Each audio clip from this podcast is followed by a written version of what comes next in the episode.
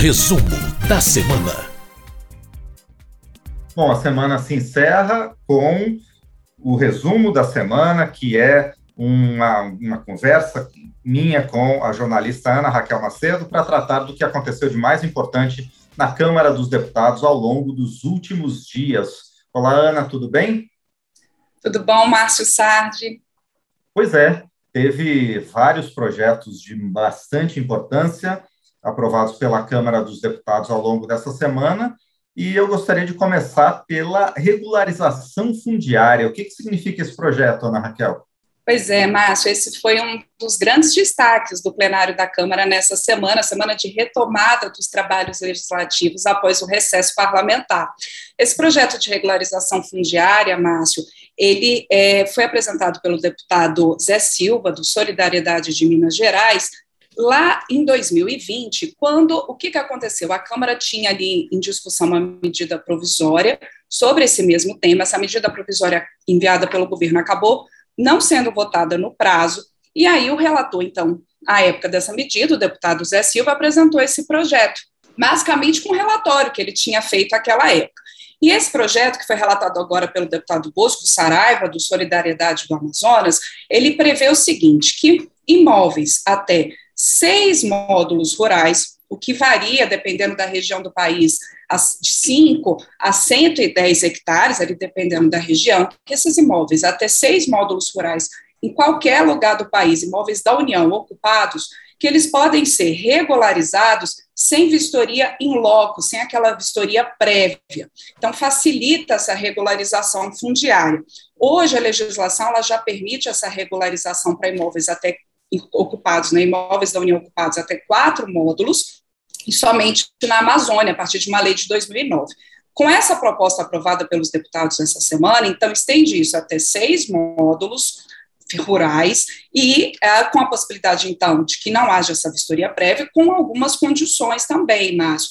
Por exemplo, tem que ter ali é, indícios de ocupação até 22 de julho de 2008, que é o marco do próprio Código Florestal. Esse imóvel, ele não vai ter uma vistoria prévia em loco, mas vai ter que ser feito o sensoriamento remoto, vai ter que ter ali alguma espécie de cadastro, por exemplo, cadastro ambiental rural, ah, e ele não pode ter é, nenhum indício ali de infração ambiental. Quer dizer, o ocupante desse imóvel ele tem que fazer uma declaração de que respeita a legislação ambiental.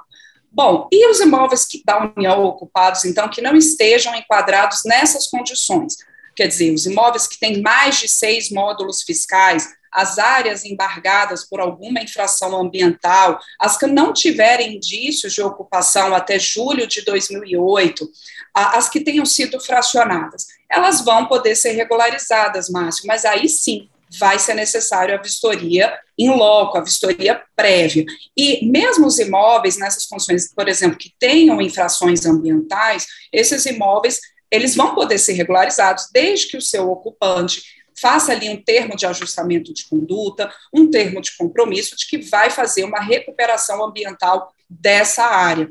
Tem uma vedação, Márcio, imóveis da União ocupados que tenham ali a autuação por trabalho análogo à escravidão, esses não podem ser regularizados, não há possibilidade de regularização.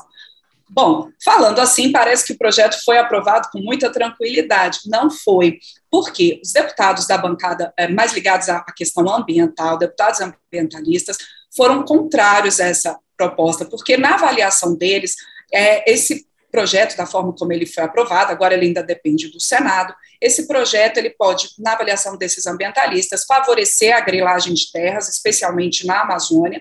O coordenador da Frente Parlamentar Ambientalista, o deputado Rodrigo Agostinho, do PSB de São Paulo, ele coloca que na Amazônia mais da metade das terras desmatadas são terras griladas também acho que pode, pode favorecer o desmatamento e colocam que hoje a própria legislação na Amazônia, que é onde está a maior parte das propriedades que merecem, né, que precisam dessa regularização, a legislação já permite essa regularização sem vistoria prévia no caso de imóveis até quatro módulos rurais. E que hoje o que não tem sido feito é por conta de uma precariedade de funcionamento do INCRA, por falta de funcionários, falta de investimento ali, falta de orçamento para o INCRA.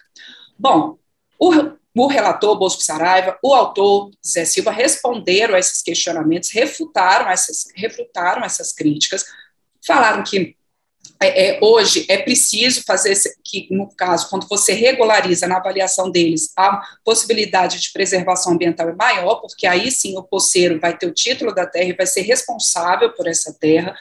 E eles colocam também que essa, essa é, é a isenção de necessidade de vistoria prévia para imóveis até seis módulos rurais, isso abrange 92% dos agricultores do país e 47% da área a ser regularizada. E colocam também que, que o INCRA, a partir dessa proposta, ele vai poder fazer ali convênios com outros órgãos para poder fazer essa vistoria prévia em loco. Claro, no caso dos imóveis, como eu disse, que não estão enquadrados nessa possibilidade de uma regularização mais facilitada, sem necessidade de vistoria prévia. Bom, e também rendeu polêmica outra proposta que foi aprovada essa semana pelos deputados, que permite a desestatização dos Correios com a concessão dos serviços postais para iniciativa privada. Quais são as principais características desse projeto, Ana? Essa foi outra proposta, né, Márcio, da desestatização dos Correios, da que abre espaço para a desestatização dos Correios, que gerou muita discussão no plenário, foi a proposta mais polêmica até é, é, aprovada nessa semana pelos deputados. Ela foi aprovada por 286 votos contra 176. O que, que acontece? Vamos lá. Hoje os Correios, eles são uma empresa com quase 100 mil empregados, são 99.443 empregados, ele tem 10 aeronaves terceirizadas, 781 veículos terceirizados, mais de 23 mil veículos próprios, entre caminhões, furgões, motocicletas. É uma empresa com mais de 350 anos de história no Brasil. E ela, Márcio, hoje detém o monopólio da questão do serviço postal né, a entrega de cartas, telegramas, isso tudo é monopólio dos Correios e a iniciativa privada não participa dessa operação. Hoje, a iniciativa privada ela pode participar da, da operação de entrega de encomendas, e a gente, quando faz um pedido pela internet, numa loja, a gente sabe que pode tanto receber essa encomenda pelos Correios, quanto por uma outra empresa de logística. Isso já é possível. Essa proposta aprovada, que foi uma proposta que veio do governo, mas que o relator, o deputado Gil Cutrim, do Republicanos do Maranhão, fez uma série de, de modificações, entre elas essa possibilidade de desestatização dos Correios porque ele coloca ali na proposta que foi aprovada pelos deputados que vai ser possível fazer, então, um contrato de concessão para a iniciativa privada desses serviços postais que hoje estão com os Correios, essa concessão sem necessidade de participação do Estado nas tarifas, que essa empresa que ganhar essa concessão pela proposta aprovada, ela vai ter de três a cinco anos de exclusividade na operação desses serviços postais, e o relator Gil Coutrin, Márcio, para poder vencer resistências a esse texto, ele colocou ali algumas as salvaguardas para os atuais servidores dos Correios, dos funcionários dos Correios. Por exemplo, garantia de que eles vão ter estabilidade no emprego por 18 meses após a desestatização, de que eles vão poder participar de um plano de demissão voluntária com com possibilidade de indenização de 12 meses de salário e ainda manutenção por 12 meses do seu plano de saúde pelos Correios.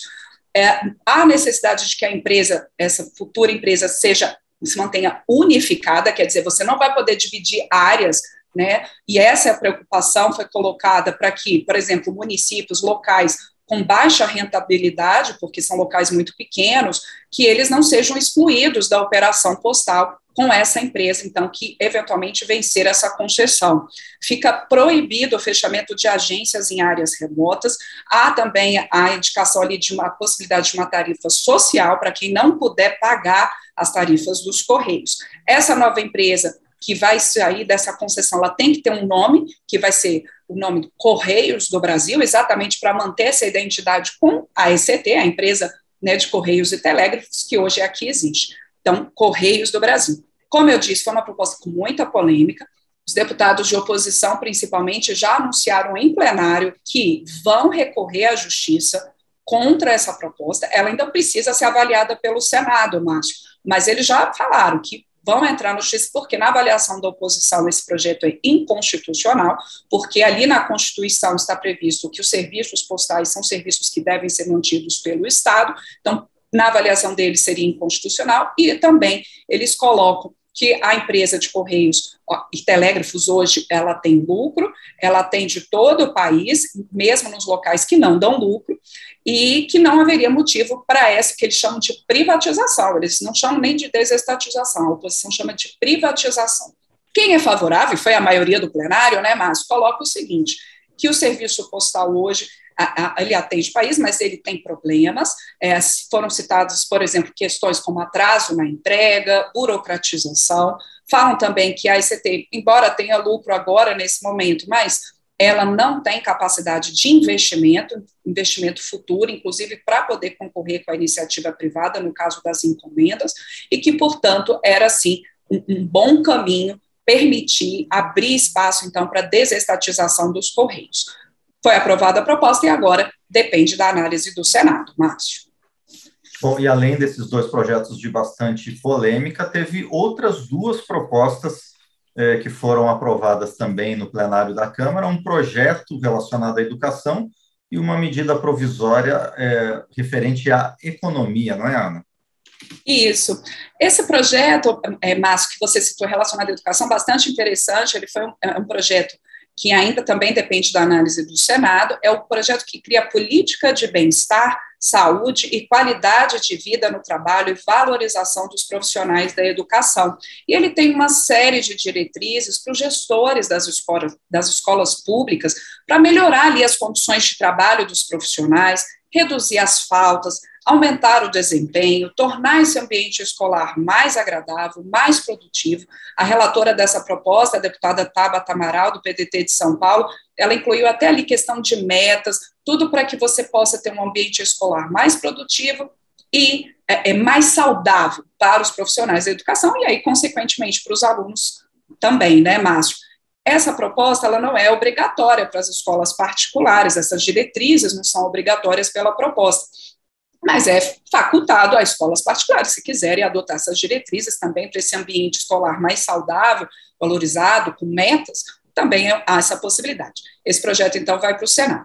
O outro, como você lembrou, é a medida provisória 1040. Essa medida provisória, que na Câmara ela foi relatada pelo deputado Marco Bertaioli, do PSD de São Paulo, ela melhora o ambiente de negócios para as empresas. Ela reduz burocracia, por exemplo, ela simplifica a abertura e o fechamento de empresas, ela elimina algumas exigências, permite ali, por exemplo, aquele cadastro automático para empresas de risco médio e essa medida provisória já tinha sido aprovada pelos deputados, foi para o Senado. No Senado, ela passou ali por algumas emendas. Essas emendas chegaram para análise dos deputados e o relator recomendou a rejeição de todas essas emendas do Senado. Portanto, o texto da Câmara é que vai à sanção presidencial. Bom, e fora do plenário da Câmara, a Comissão de Constituição e Justiça votou diversas matérias, uma delas prevendo a gratuidade da segunda via de documentos para idosos, não é, Ana? Isso. A Comissão de Constituição e Justiça, Márcio, ela aprovou outras propostas nessa semana. A gente lembra uma comissão é, é, que tem aquele poder conclusivo, quer dizer, quando algum, alguns tipos de proposições que, a, que são discutidas na Câmara, basta que a, haja aprovação pelas comissões, e quando a CCJ, né, a Comissão de Constituição e Justiça, finaliza essa tramitação, a proposta não precisa ir, em princípio, ao plenário, a não ser que haja um recurso para essa análise plenária. E entre essas várias propostas aprovadas pela CCJ nessa semana, eu destaco essa, porque é um projeto que ele permite a gratuidade para os idosos da emissão de segunda via de documentos de identificação pessoal que tenham sido perdidos, extraviados, furtados, roubados. Tem algumas condições para que você tenha essa gratuidade, ele fica, ela fica condicionada à apresentação do boletim de ocorrência policial e à solicitação de segunda via desse documento no prazo de 60 dias contados, então, da data de comunicação dessa perda. É, não estão incluídas nessa gratuidade, nessa possibilidade de gratuidade, alguns documentos, o passaporte, a carteira da OAB ou de outras, é, outros conselhos profissionais, documento ali de identificação em órgãos públicos, mas a identidade outros documentos, isso sim estaria ali incluída nessa possibilidade. É, essa proposta, ela precisa ser analisada pelo Senado, e como eu disse, como poder conclusivo ali da CCJ, se não houver recurso para análise dela pelo plenário, ela já pode ir diretamente ao Senado. Bom, e além de todas essas votações, a Câmara também teve discussões bastante aprofundadas sobre temas relacionados à legislação eleitoral, ao sistema político e partidário e ao sistema de votação nas eleições. Você resume isso para a gente, Ana?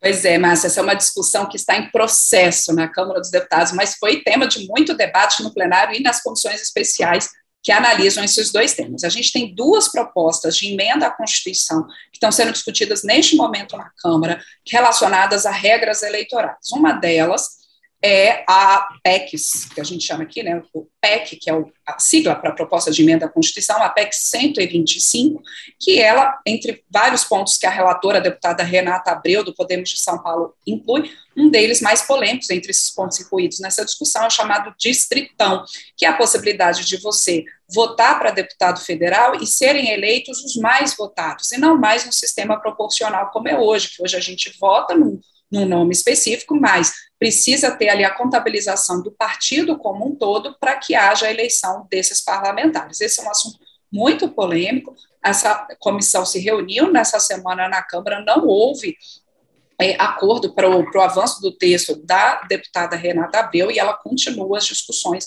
então, nos próximos dias. A outra proposta, outra PEC, a PEC 135 do voto impresso. Essa também com muito debate, muita polêmica, inclusive pela é, é, é, defesa dessa proposta diretamente pelo presidente da República, Jair Bolsonaro, e alguns conflitos ali entre os poderes trazidos por essa discussão do voto impresso. Essa, a, a comissão especial que analisa o voto impresso obrigatório, ela rejeitou o relatório do deputado Felipe Barros, do PSL do Paraná, mas ainda precisa, então, fazer análise do, é, do voto vencedor, que é, então, pela rejeição desse voto impresso obrigatório na forma como proposta pelo deputado Felipe Barros. De toda forma, o presidente da Câmara, Arthur Lira, ele já colocou, Márcio, que independentemente ali do resultado da comissão especial, existe a possibilidade regimental de esse assunto, mesmo, quer dizer, havendo a rejeição na comissão, de esse assunto chegar ao plenário da Câmara e ir ali para o plenário, e o próprio presidente Arthur Lira colocando em entrevistas à imprensa nessa semana que esse assunto está muito polarizado e que ele não pode ser é, é, meio ali de rusgas entre os poderes, uh, e, portanto, é um assunto que ainda vai render muita polêmica, certamente, nas discussões nos próximos dias na Câmara. Bom, e é sobre isso que a gente vai tratar a partir dos próximos programas, então. Enquanto isso, eu agradeço a você, Ana Raquel Macedo, pela nossa conversa, por esse resumo da semana que trouxe realmente o que aconteceu de mais importante na Câmara nesta primeira semana do mês de agosto. Obrigado e até a próxima, Ana. Até a próxima, Márcio Sardi. A gente se encontra.